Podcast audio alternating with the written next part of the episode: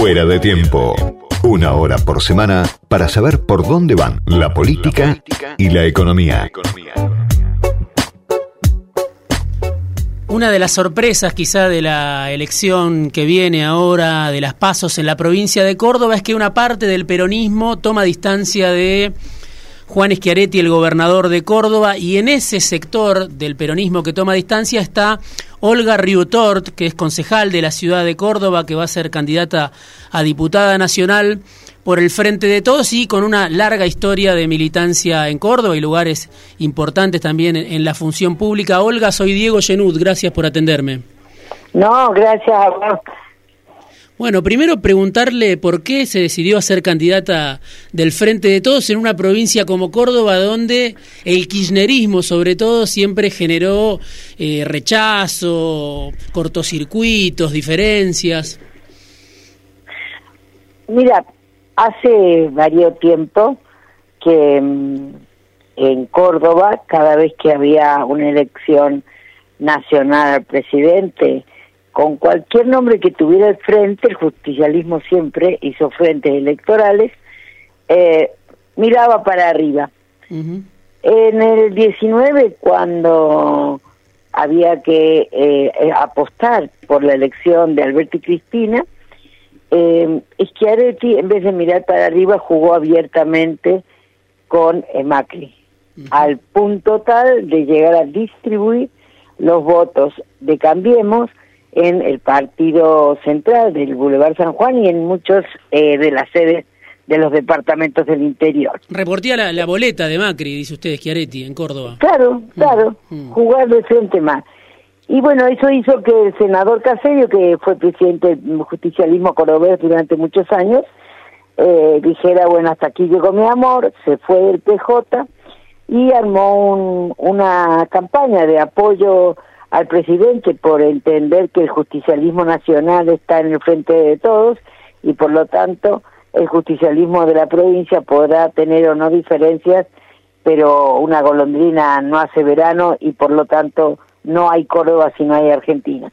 Y a partir de ahí empecé a trabajar muy cerca con Caserio, nunca pensé que iba a ser diputada, ni lo propuse nunca, ni se me ocurrió.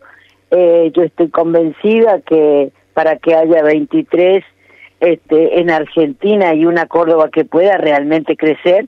No se olviden que mm, aquí no se habla ni se dice, pero tenemos en la ciudad de Córdoba más de 500 mil cordobeses que no comen todos los días.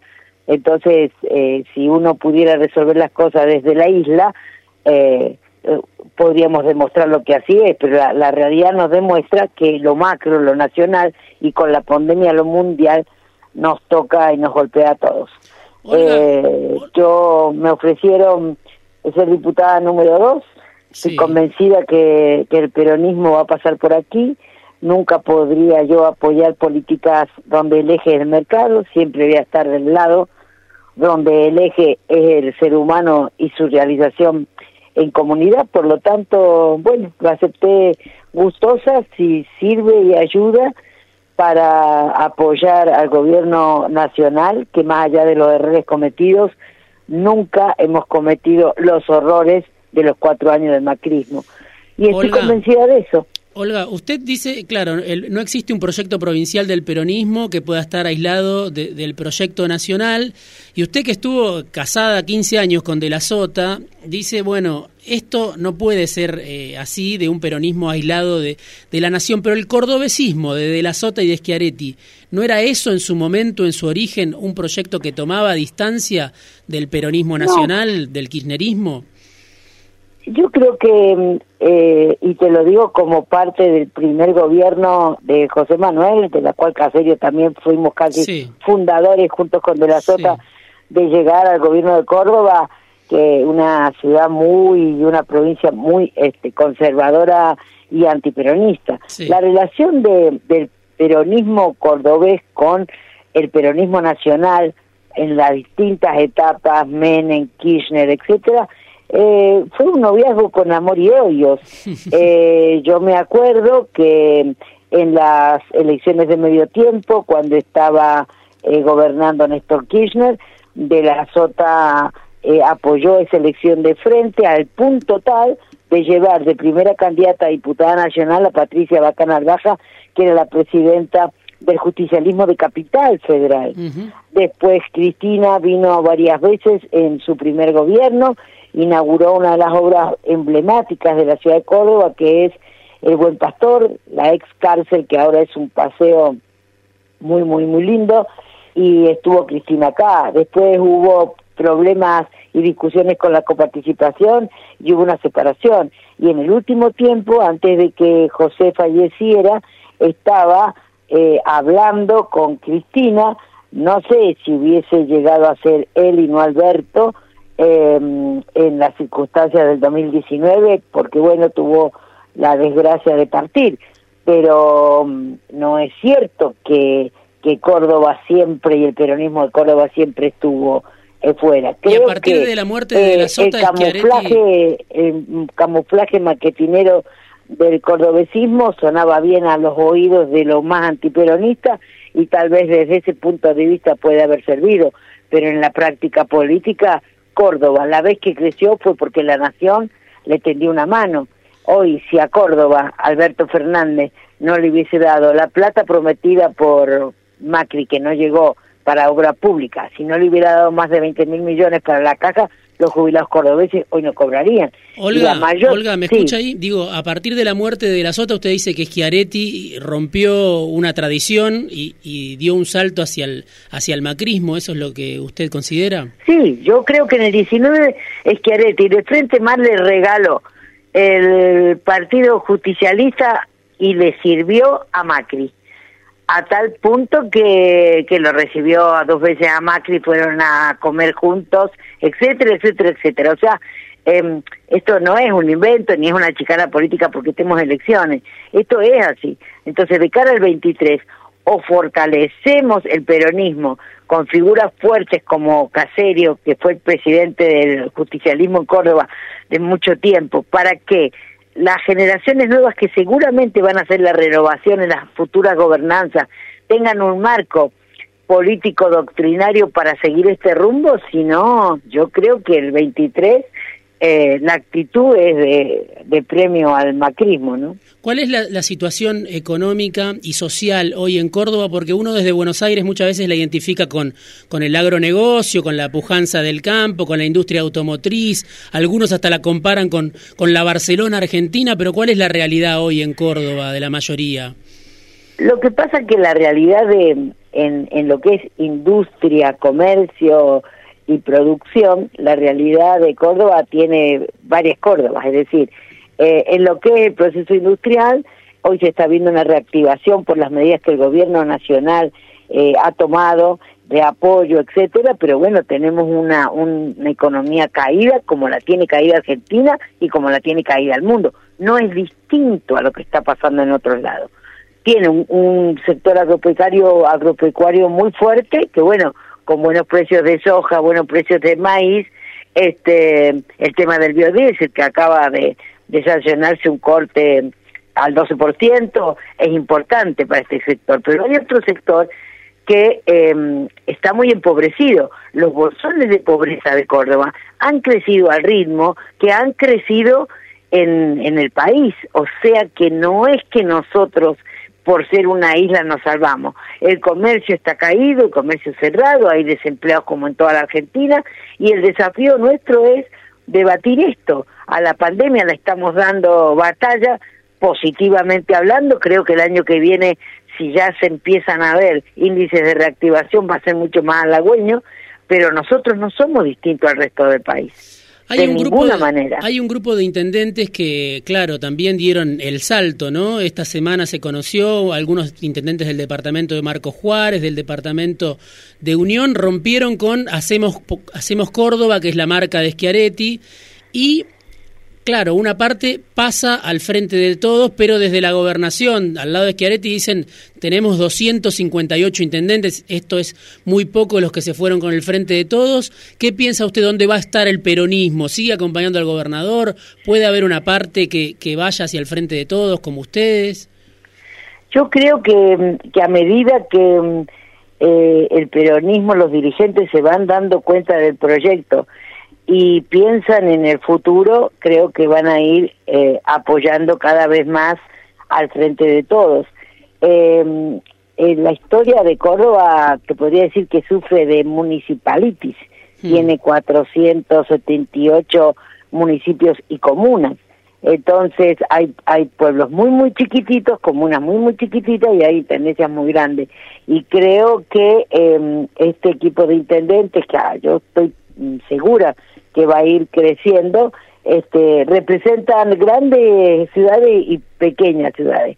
Una cosa es lo que la institución este cree que sostiene y otra cosa es el pueblo de cada lugar que este va a decidir. Yo creo que mm, la historia del ajuste, del endeudamiento, del empobrecimiento que dejó Macri en Córdoba se sintió muchísimo y hoy eh, la gente entiende que qué sentido tiene si en esta elección no vas a plebiscitar ni el cordón cuneta, ni un puente, ni una calle, ni una avenida de circunvalación, sino que acá tenés que optar por dos modelos, o el del libre mercado como eje de desarrollo, que no es tal en un país tan empobrecido, o el modelo justicialista que está dentro del frente de todos apoyando a Alberto Fernández y Cristina.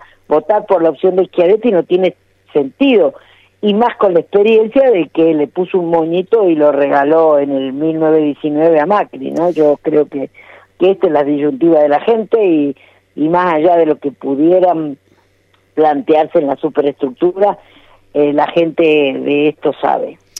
El kirchnerismo perdió siempre, ¿no? En Córdoba, salvo el 2011, el, excepcional 54% de Cristina, donde ahí sí ganó en Córdoba.